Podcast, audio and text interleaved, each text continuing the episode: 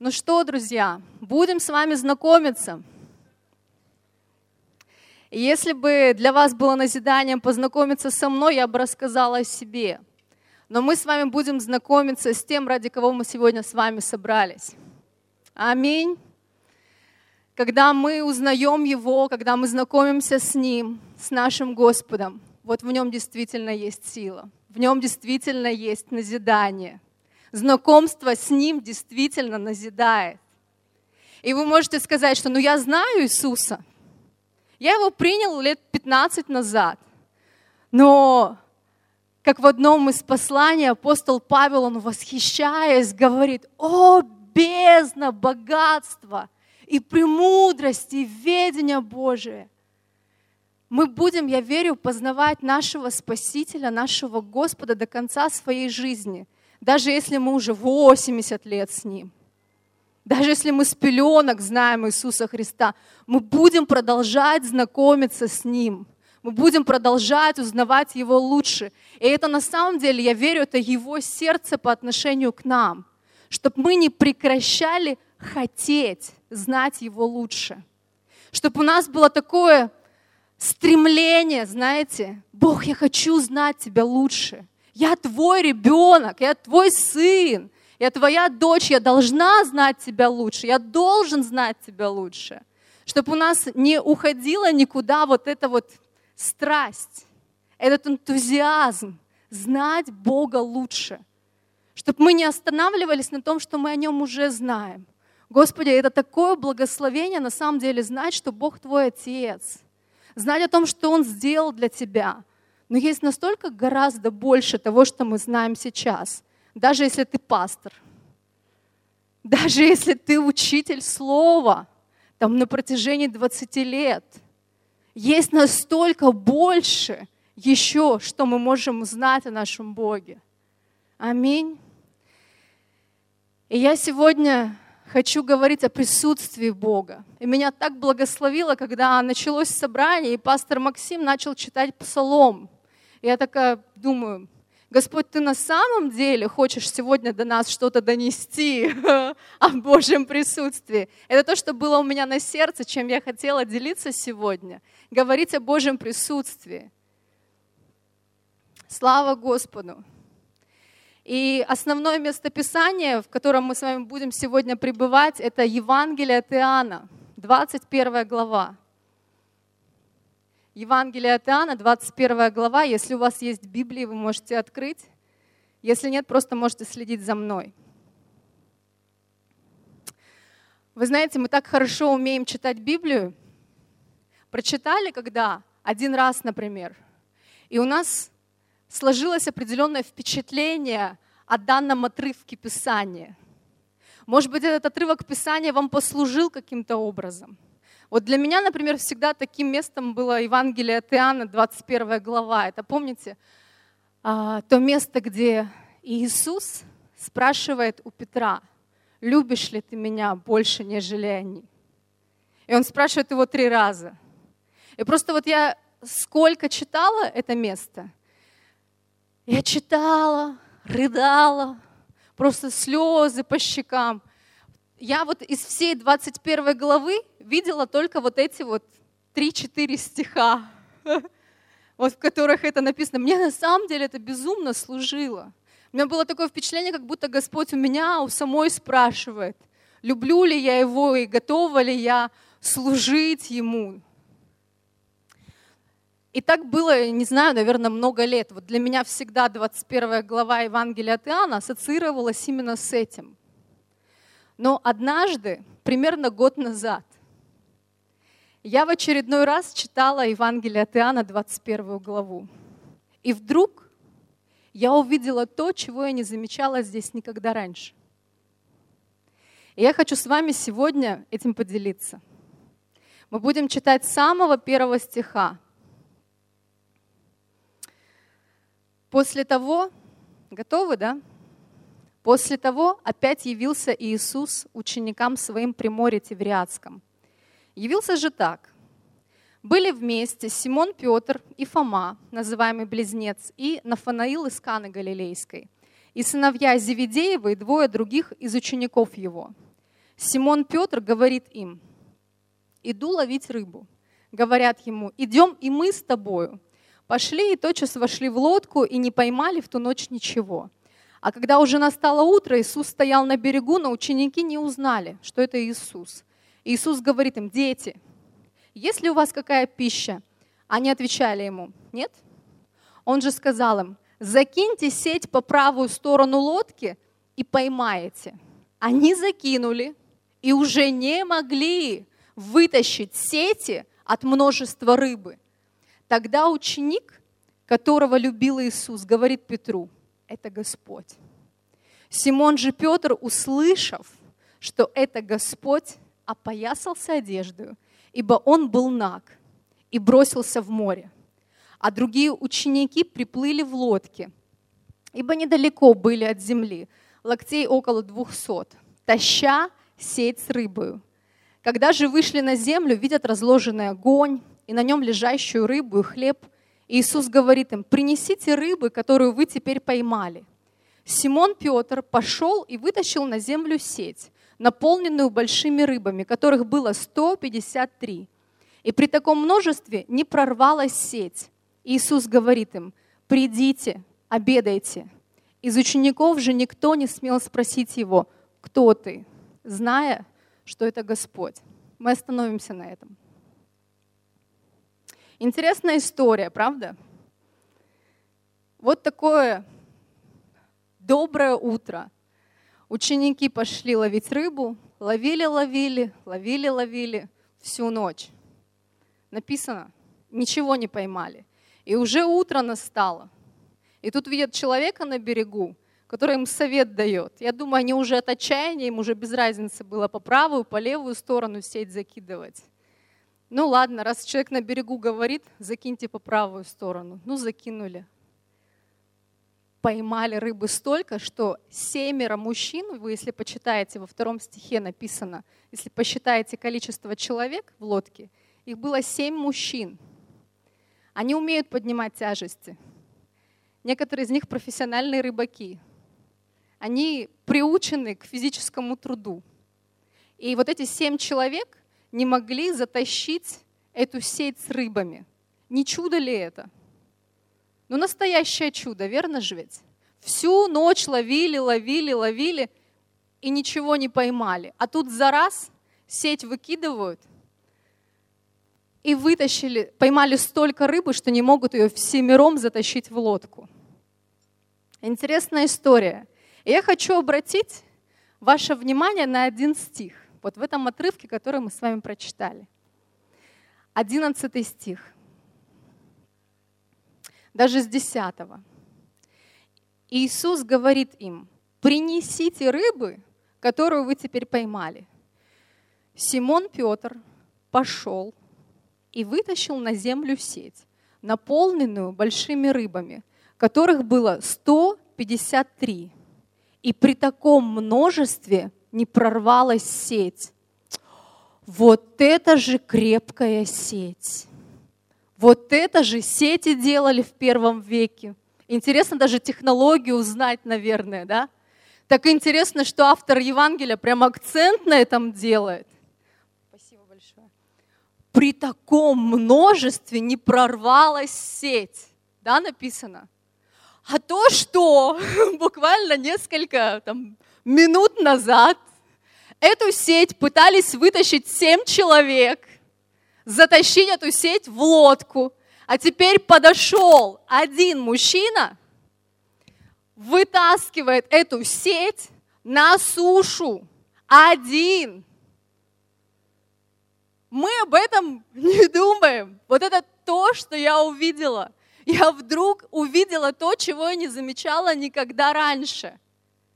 То, что было неподъемным для семи здоровых мужчин, вдруг каким-то чудом Петр взял и вытащил в одиночку.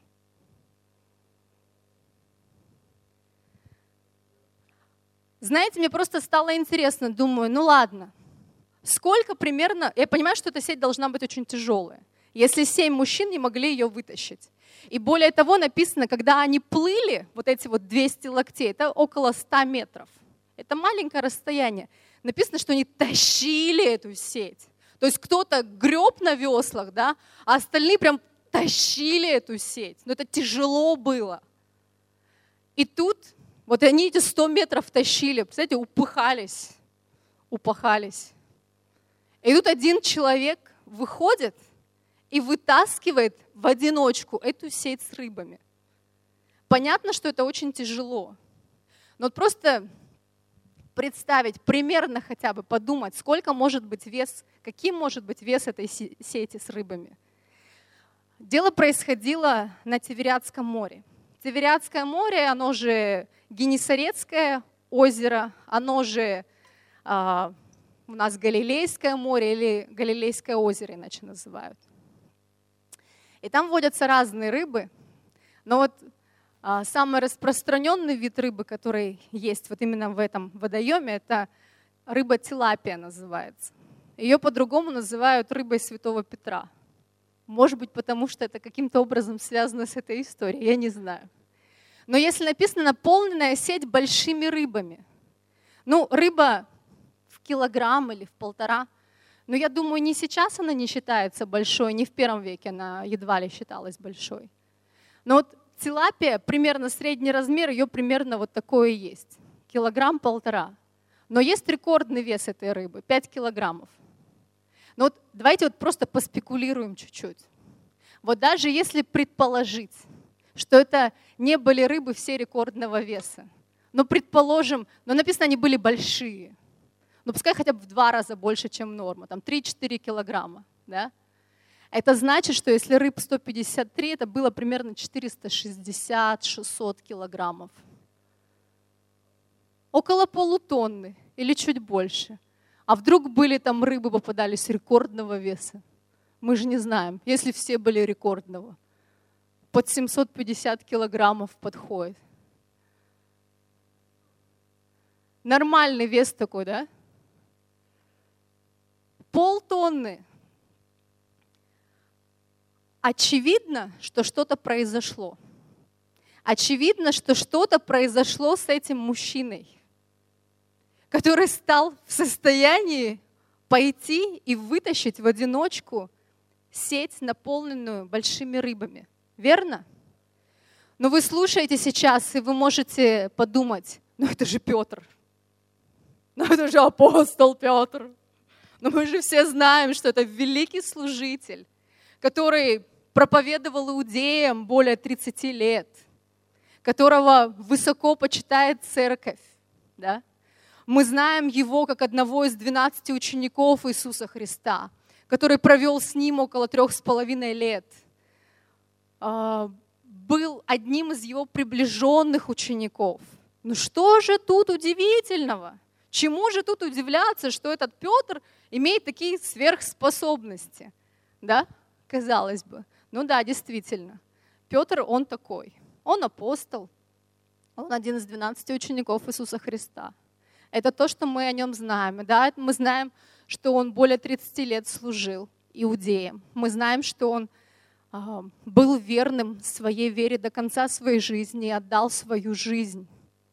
Он не стеснялся благовествования Христова. Он умер на кресте только вниз головой, по преданию, по крайней мере, так сказано о нем. То есть он посчитал для себя э, слишком легким быть казненным так же, как Иисус, вверх головой.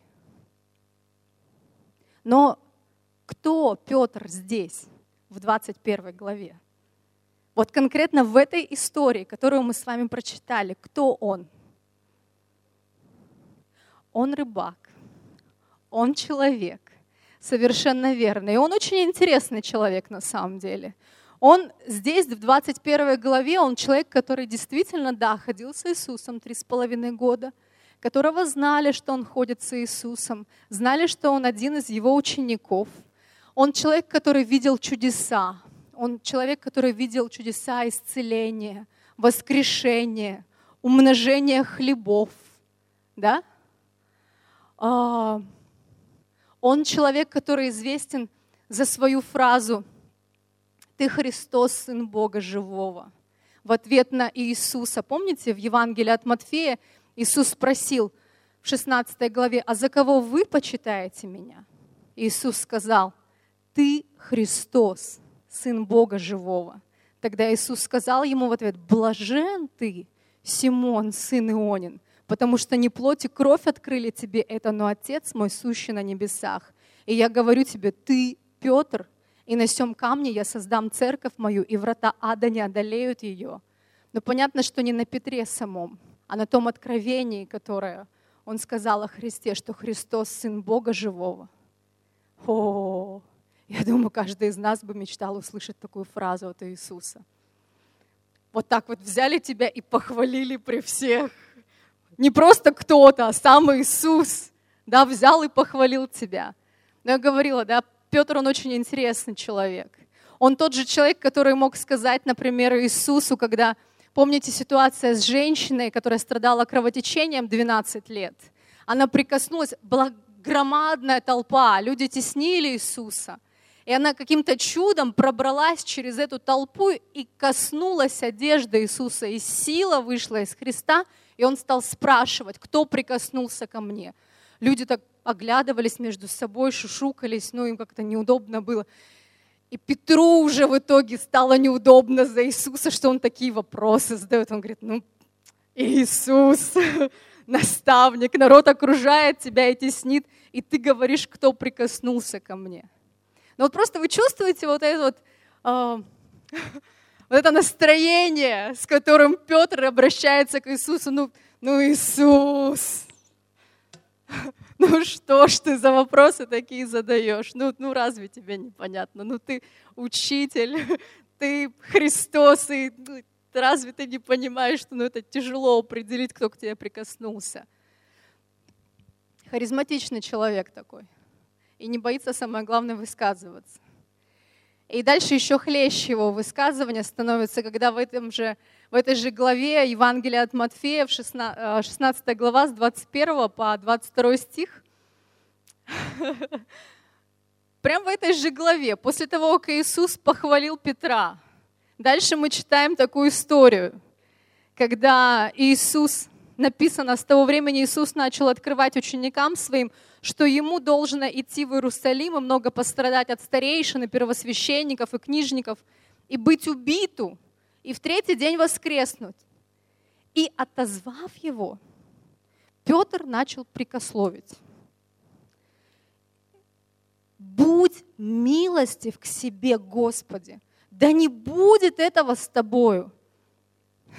Иисус же, обратившись, сказал Петру, отойди от меня, сатана, ты мне соблазн, потому что думаешь не о том, что Божие, но что человеческое. Так контрастно. Буквально в этой же главе. Вначале похвалили Петра, да, за то, что он такое откровение сказал, на котором церковь будет стоять, церковь, которую не одолеют врата ада, и тут же тебе в лоб, обращаясь, Иисус говорит, отойди от меня, сатана, ты мне соблазн. И это все наш Петр. Но знаете, самое знаменательное событие, которое произошло накануне вот этого доброго утра, о котором мы с вами говорили, это то, что Петр, он предал Иисуса. Он отрекся от своего Господа. И вы знаете, что самое ошеломительное вот для меня лично, этот факт зафиксирован во всех четырех Евангелиях. Все авторы всех четырех Евангелий написали о предательстве Иисуса Христа Петром. Об этом случае знали. Об этом случае знали его современники, люди, которые жили там десятки лет спустя. Благодаря Евангелиям это знаем мы, верующие на протяжении уже двух тысяч лет. Вот такое интересное событие случилось с Петром. И в Евангелии от Матфея, в 26 главе, там написано три раза. И это не просто так когда, ну ты один раз ошибся, это еще ладно, да? как бы, ну, смолодушествовал.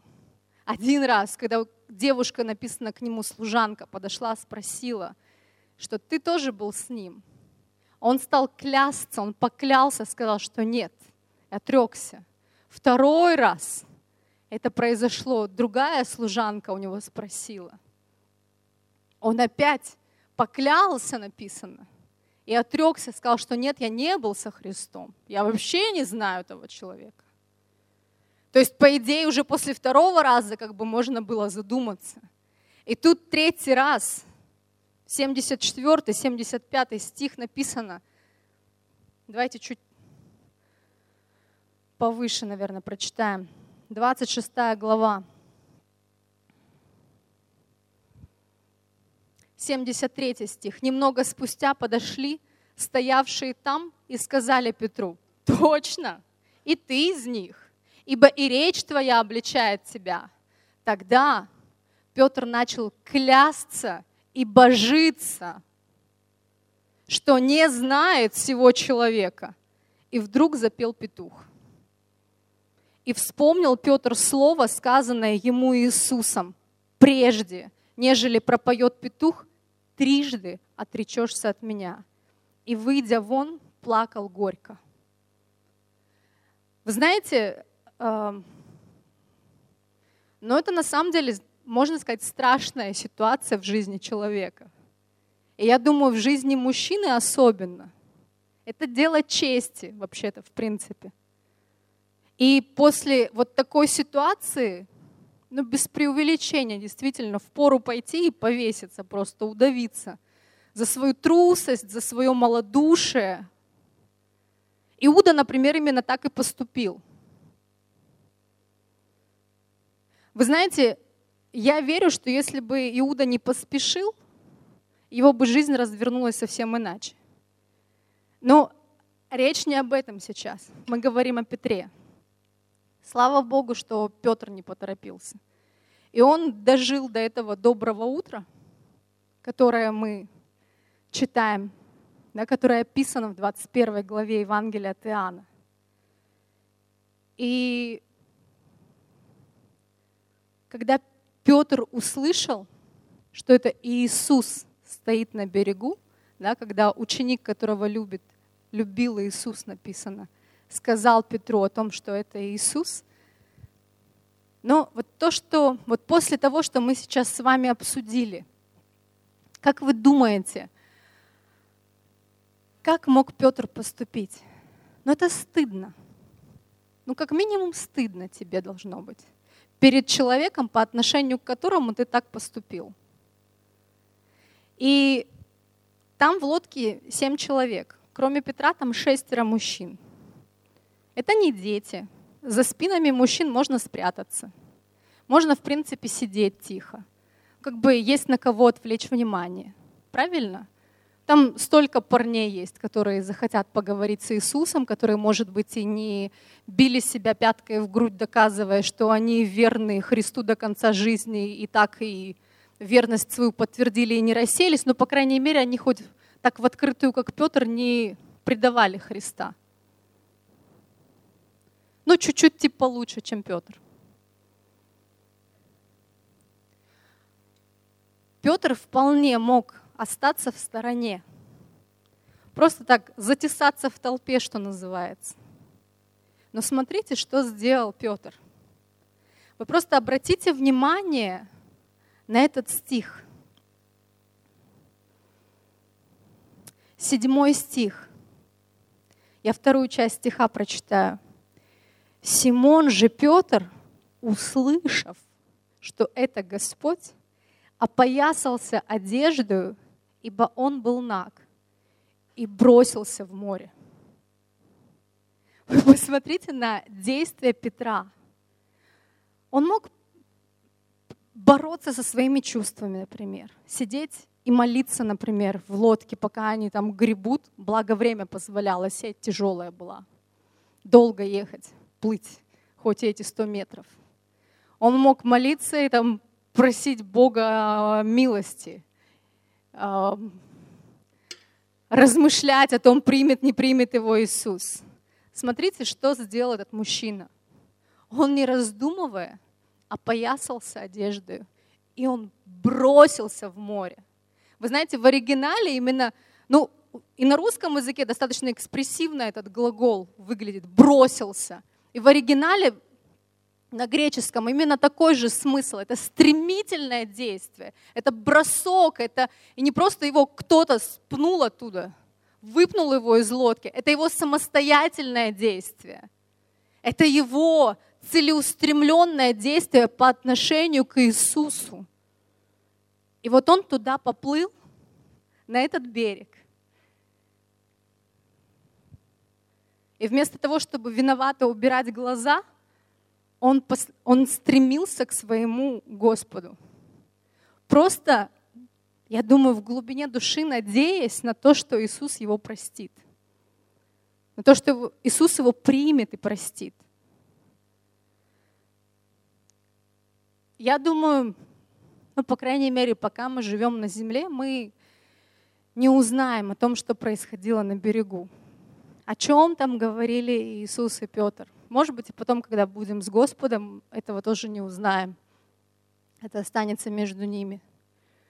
Но нам, в принципе, это и не нужно. Мы просто видим, что время, проведенное с Господом на берегу, в присутствии Иисуса Христа, но что-то совершило с Петром. Просто с Петром что-то сделало Божье присутствие.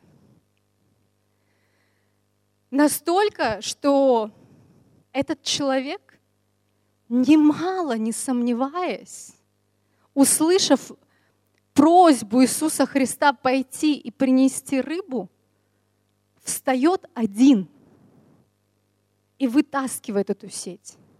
Вы знаете, Петр был хороший организатор. У него все в порядке было с коммуникативными способностями. Он был не стеснительный человек, мы это видим из Евангелий. Нам его личность более-менее ясна из того, что мы читаем.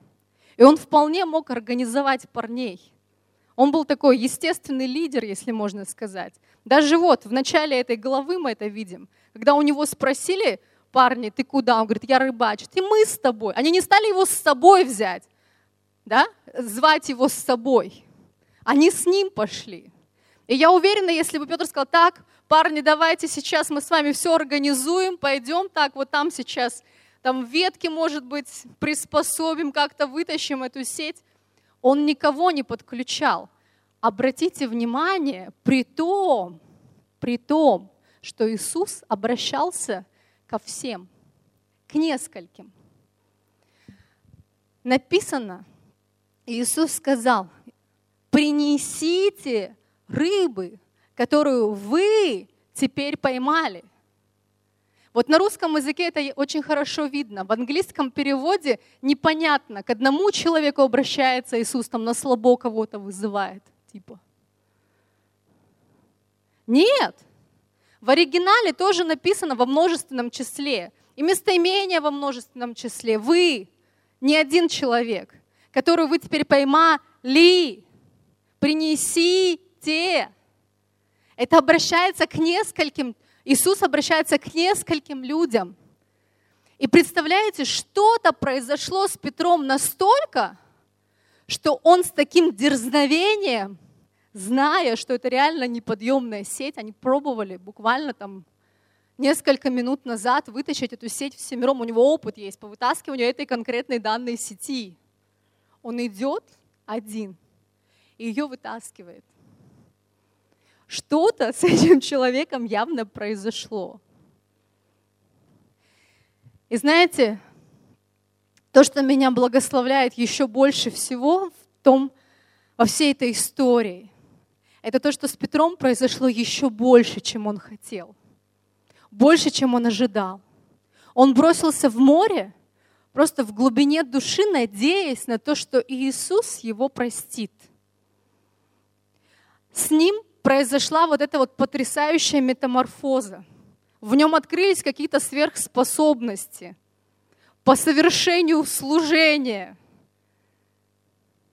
Иисус его попросил что-то сделать, их причем. Петр идет и это вытаскивает, он делает это. И я верю, что это из осознания прощения, которое он пережил в присутствии своего Господа. Но это еще не все. Мы знаем, что Петр, он предал Иисуса Христа. Это было не тайное событие. Это слышали люди. Об этом слышали и знали, и передавали из уст в уста. А потом еще и задокументировали. Так вот, то, что мы читаем с вами дальше, в 15 стихе,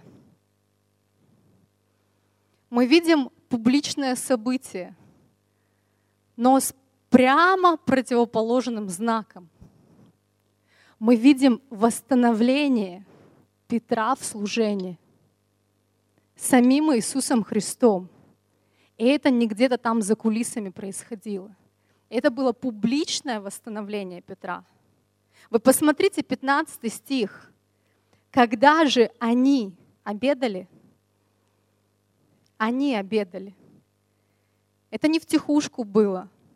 Иисус не отвел Петра в сторонку. Написано, когда они обедали, Иисус говорит Симону Петру, Симон Ионин, любишь ли ты меня больше, нежели они? Петр говорит ему, так, Господи, ты знаешь, что я люблю тебя.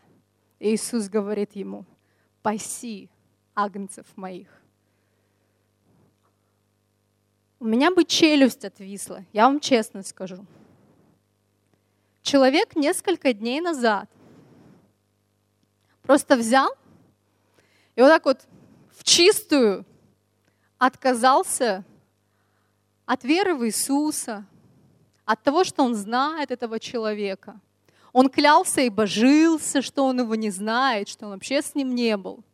И тут Иисус берет и доверяет Петру то, что является для Иисуса самым дорогим, что в принципе есть. Это человеческая душа, человеческая жизнь. Иисус умер, Он пришел ради того, чтобы искупить человека. И Он берет этому человеку, который предал его несколько дней назад, Он ему берет и доверяет служение. Он его прилюдно восстанавливает в служении. Вы видите просто насколько это несравненно больше того, что ожидал сам Петр. Я уверена, он, он не ожидал такого развития событий.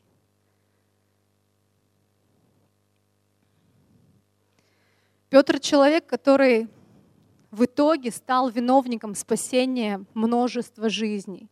Без преувеличения можно сказать миллионов жизней. Если не при его жизни на земле, то посредством тех людей, на жизни которых он повлиял, живя здесь, на земле, в теле. Мы видим, что буквально спустя немного дней после вот этого вот доброго утра он с дерзновением проповедовал тысячам людей.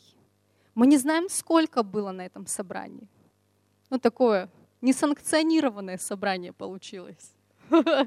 Когда услышали, когда Дух Святой, помните, сошел в день Пятидесятницы, и 120 учеников, которые были вместе, они начали говорить на иных языках, и вокруг них собралось множество людей, которые насмехались над ними.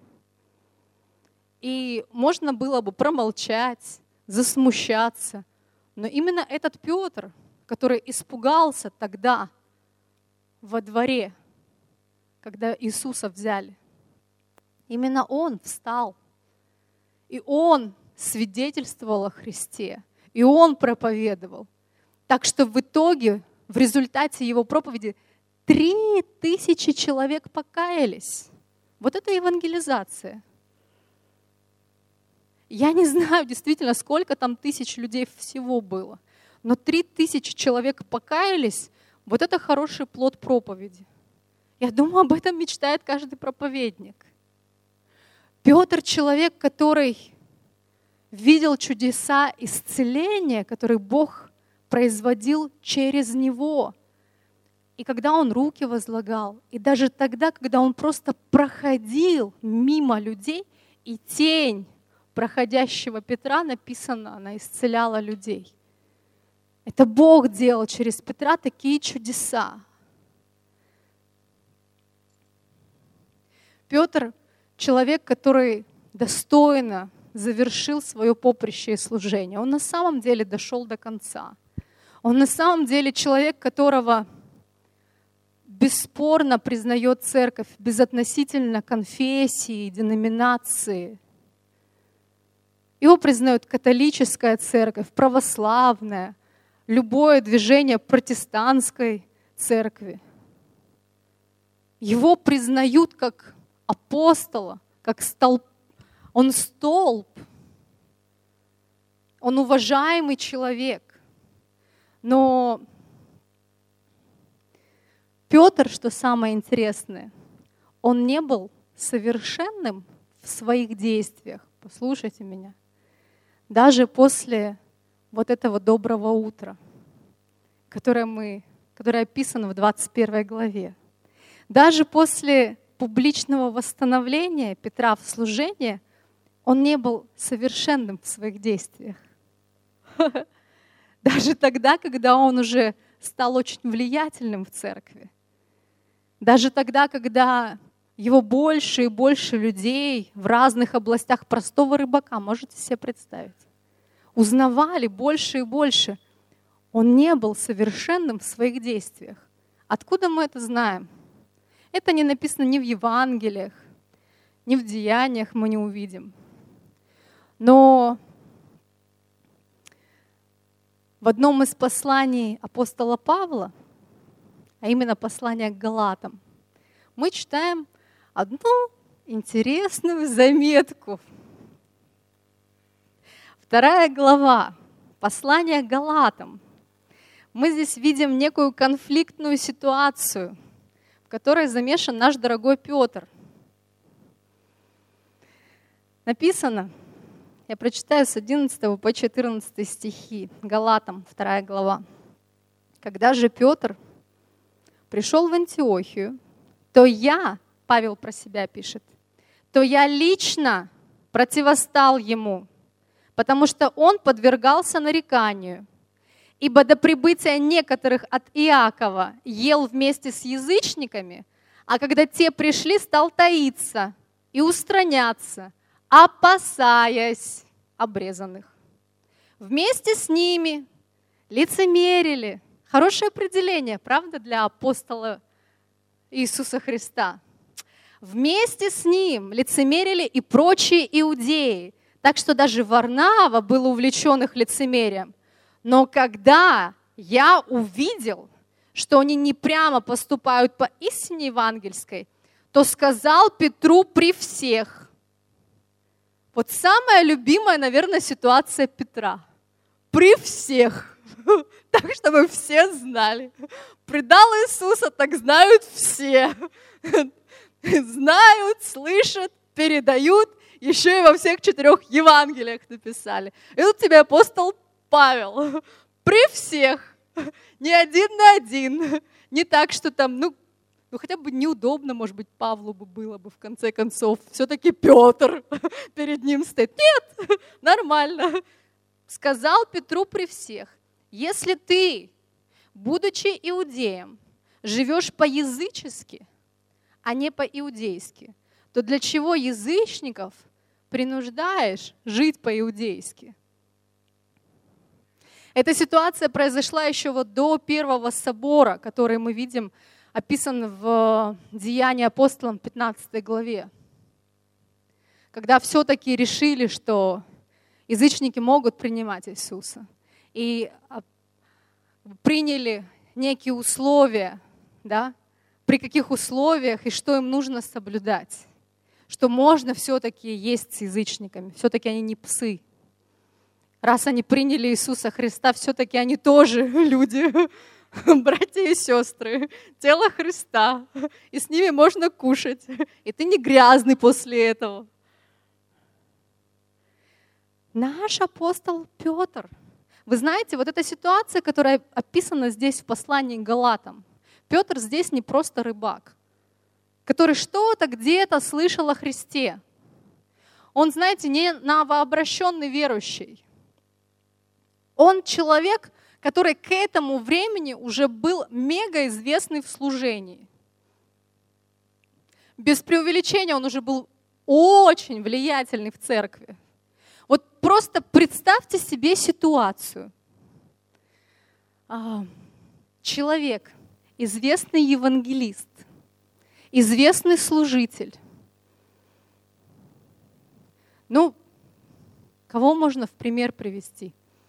Ну, просто вот из современников. Ну, давайте предположим, Кеннет Хейген, например. И тут а, человек, который учился у него, а, находился в его служении много лет. А, его жизнь развивалась под влиянием учения да, этого великого мужа Божьего. Берет и при всех его отчитывает. Ну, как-то неудобно даже, просто даже вот за этого человека, который его отчитывает. Просто представьте себе состояние апостола Петра.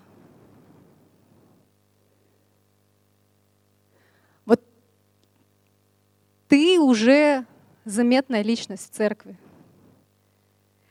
Ты, ну ладно, кто-то другой, но ты столько лет уже знаешь Иисуса Христа, ты знал Его лично, ты ходил с Ним три с половиной года, а, ты пережил такое сверхъестественное восстановление.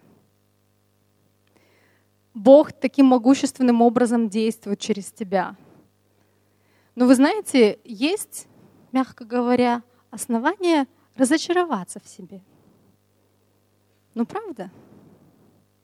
Есть все основания для того, чтобы опустить руки и сказать, ну что же я за человек-то такой? Столько раз сталкиваешься с одним и тем же. Ну ладно, там, когда-то, когда еще Дух Святой на меня не сошел, до Пятидесятницы. Ладно, когда я еще не был рожденным свыше. Но сейчас-то я апостол Иисуса Христа. Дух Божий живет во мне. Даже тень, когда я прохожу, исцеляет людей. Когда я проповедую, люди каются тысячами. И я вот так вот поступаю. Ну, как-то я, наверное, не квалифицирован в служении. Продолжать, по крайней мере, его дальше. Но вы знаете, я думаю, что Петр — это тот человек, который что-то понял в течение своей жизни — есть одно место во втором послании Петра, которое он написал накануне своей смерти, накануне казни. Второе послание Петра, самая первая глава. И после приветствия Петр говорит, благодать и мир вам да умножатся в познании Бога и Христа Иисуса, Господа нашего. Вы знаете, я еще в двух переводах других вам прочитаю. Благодать и мир вам многократно умножатся, когда вы будете углубляться в своем опыте общения с Богом и Христом. Еще один перевод. Благодать и мир умножатся вам посредством полного, личного, личного, точного верного знания Бога и Иисуса Христа, нашего Господа.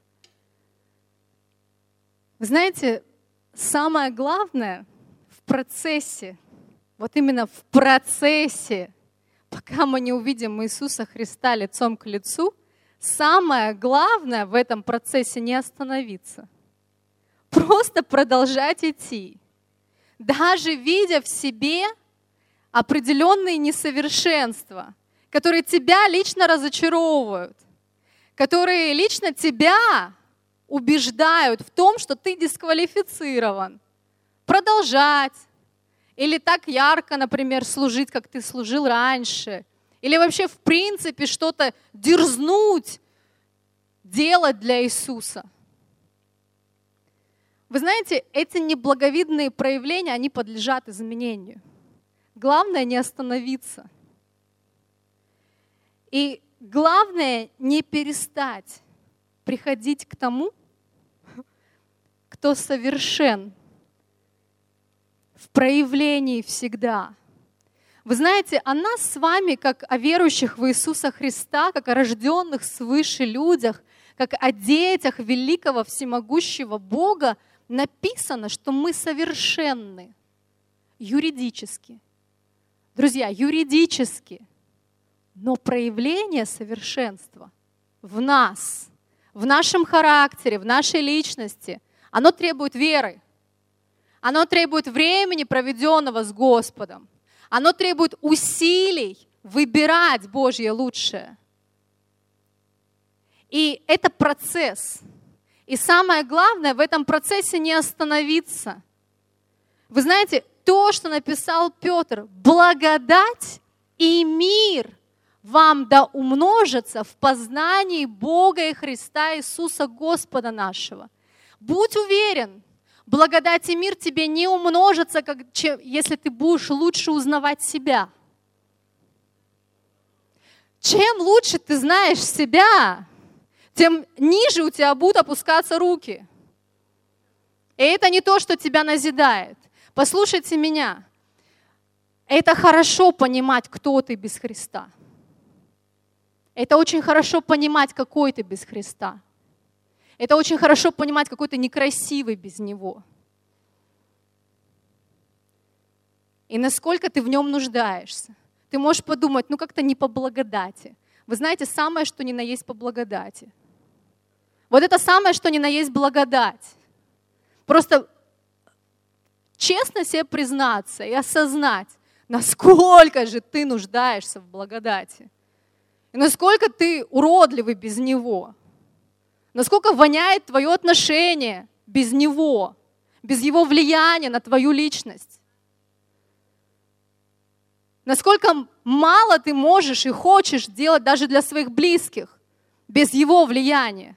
Уже не говоря о том, чтобы исполнять заповеди Иисуса Христа, любить врагов своих, благословлять проклинающих тебя, молиться за обижающих тебя. Насколько мы мало можем без Него. И если действительно что-то хорошее есть в нас, то только потому, что это Его влияние на нас.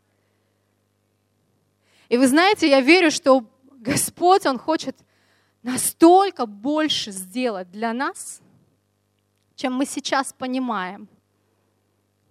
Да, мы можем смотреть на себя и испытывать чувство удовлетворения от того, что Бог совершил в тебе уже.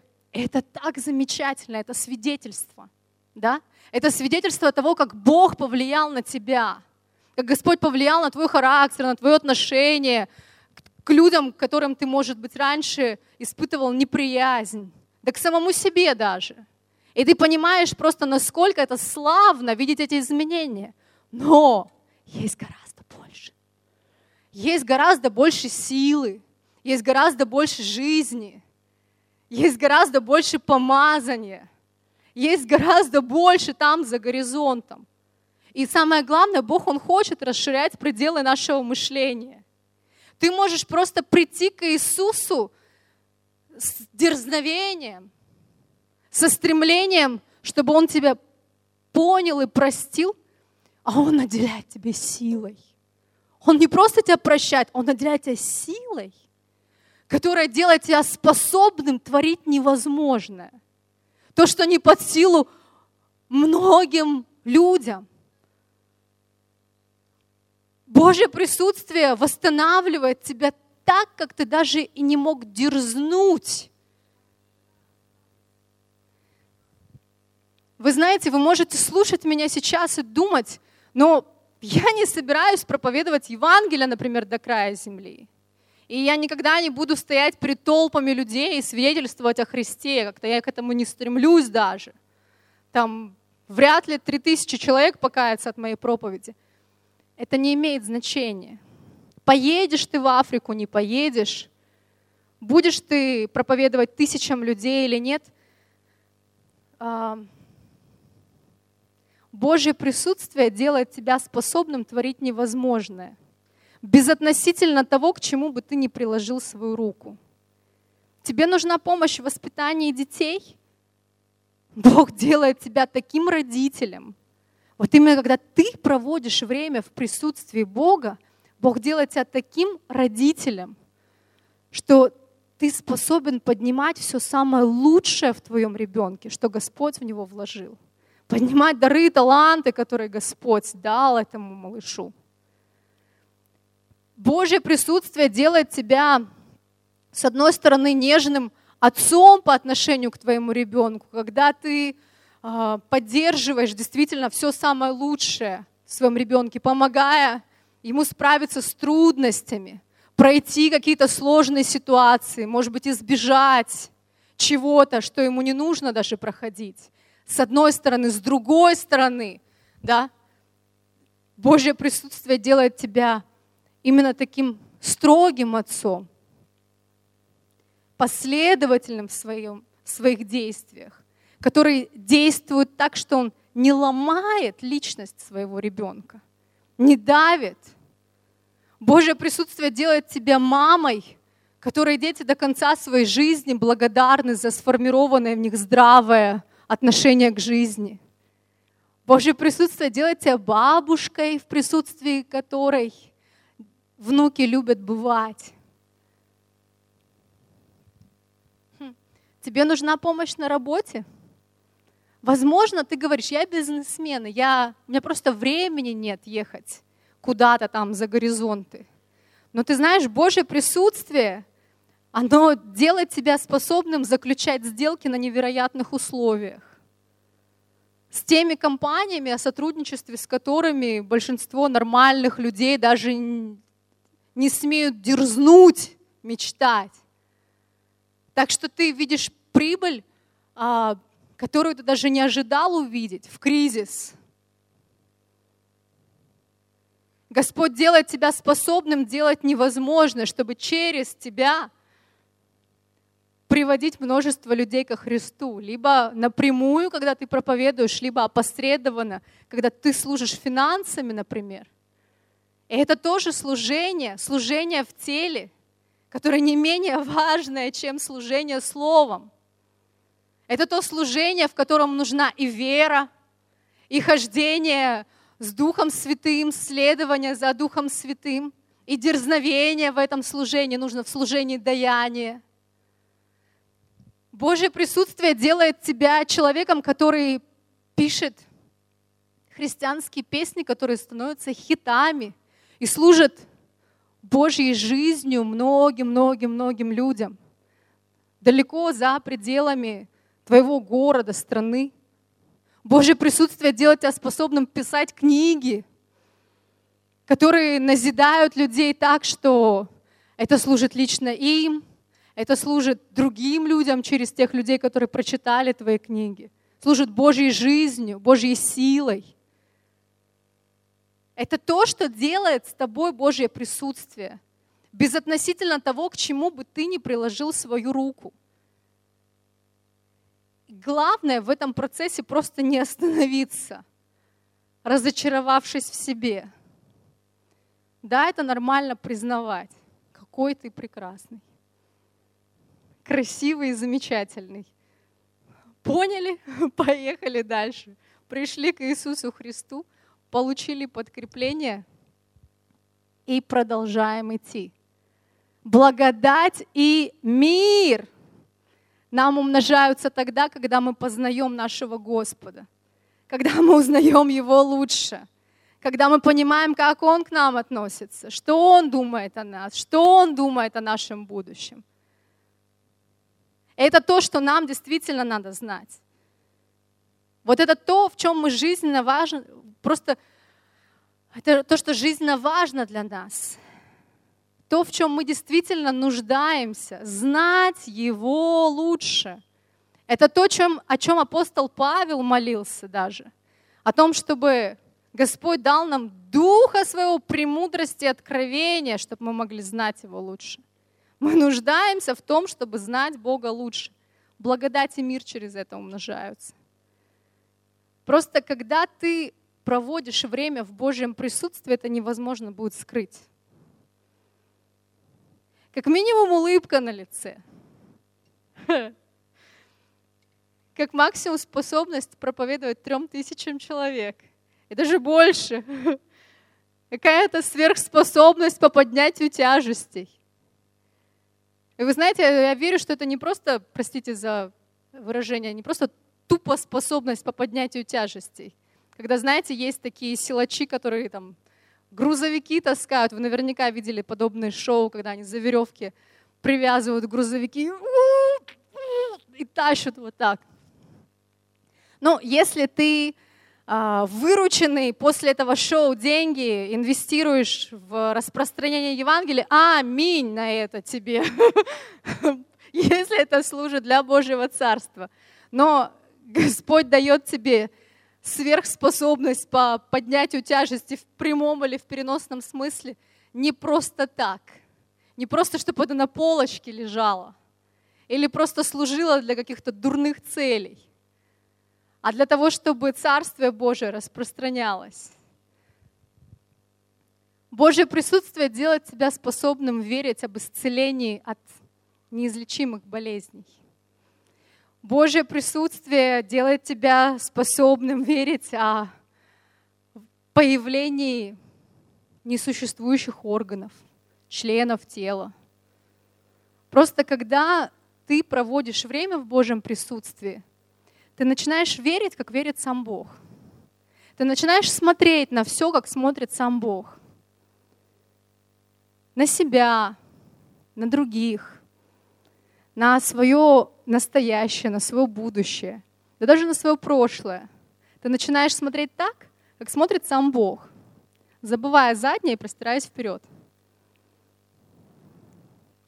Друзья, это то, в чем мы с вами экстремально нуждаемся – мы с вами начали говорить об этой истории, которая произошла в 21 главе Евангелия от Иоанна. И мы с вами стали свидетелями чуда, которое произошло. Чудо по улову рыбы. Но это действительно чудо. Но разве нет? Заядлые рыбаки, профессионалы, не все, но некоторые, профессиональные рыбаки – они знают, как ловить рыбу, где, в какое время. Ночь. Ловили, ловили, ничего не поймали. И тут не просто каких-то несколько захудалых рыбок к ним в сеть попало, а сеть была наполнена рыбами настолько, что они были большие, так что автор Евангелия восхищается тем, что сеть не прорвалась. И я думаю, что про этот рассказ эти люди могли рассказать говорить столько времени. Вы знаете, как рыбаки приезжают с рыбалки, вот такую рыбу поймал. Вот с такими глазами. А тут их 153. Ну, это реальное чудо. Ну, такая история крутая. Просто столько можно рассказывать своим друзьям, детям, внукам. И вы знаете, это так замечательно переживать Божье чудо в своей жизни. Я обожаю когда ты являешься свидетелем Божьего чуда или когда ты переживаешь Божье чудо сам непосредственно в своей жизни. Но послушайте меня, друзья, то, в чем мы с вами на самом деле нуждаемся, при том, что переживать Божье чудо, это действительно круто. И есть место для Божьих чудес. И Божьи чудеса не закончились. Господь, Он хочет творить чудеса. Но то, что нам на самом деле с вами нужно, это Божье присутствие. Просто то, что нам с вами по-настоящему нужно, это переживать Его присутствие, быть в Его присутствии, наслаждаться Его присутствием. Вот это то, в чем мы жизненно с вами нуждаемся. Это то, что для нас жизненно необходимо. Жизнь будет ярче, ты, ты на самом деле будешь чаще улыбаться. Ты на самом деле будешь переживать эту радость совершенную. Этот ненормальный мир который совершенно непонятен людям. Мир, который превыше твоего ума, который соблюдает твое сердце и помышления во Христе Иисусе. Что это за мир? Это, что это за шалом такой? Это шалом, который не зависит от обстоятельств, в которых ты находишься. И когда ты проводишь время в Божьем присутствии, вот этот вот мир, он умножается тебе. Благодать умножается. Это то, в чем мы с вами экстремально нуждаемся. Это то, что нам с вами экстремально нужно. Слава Господу!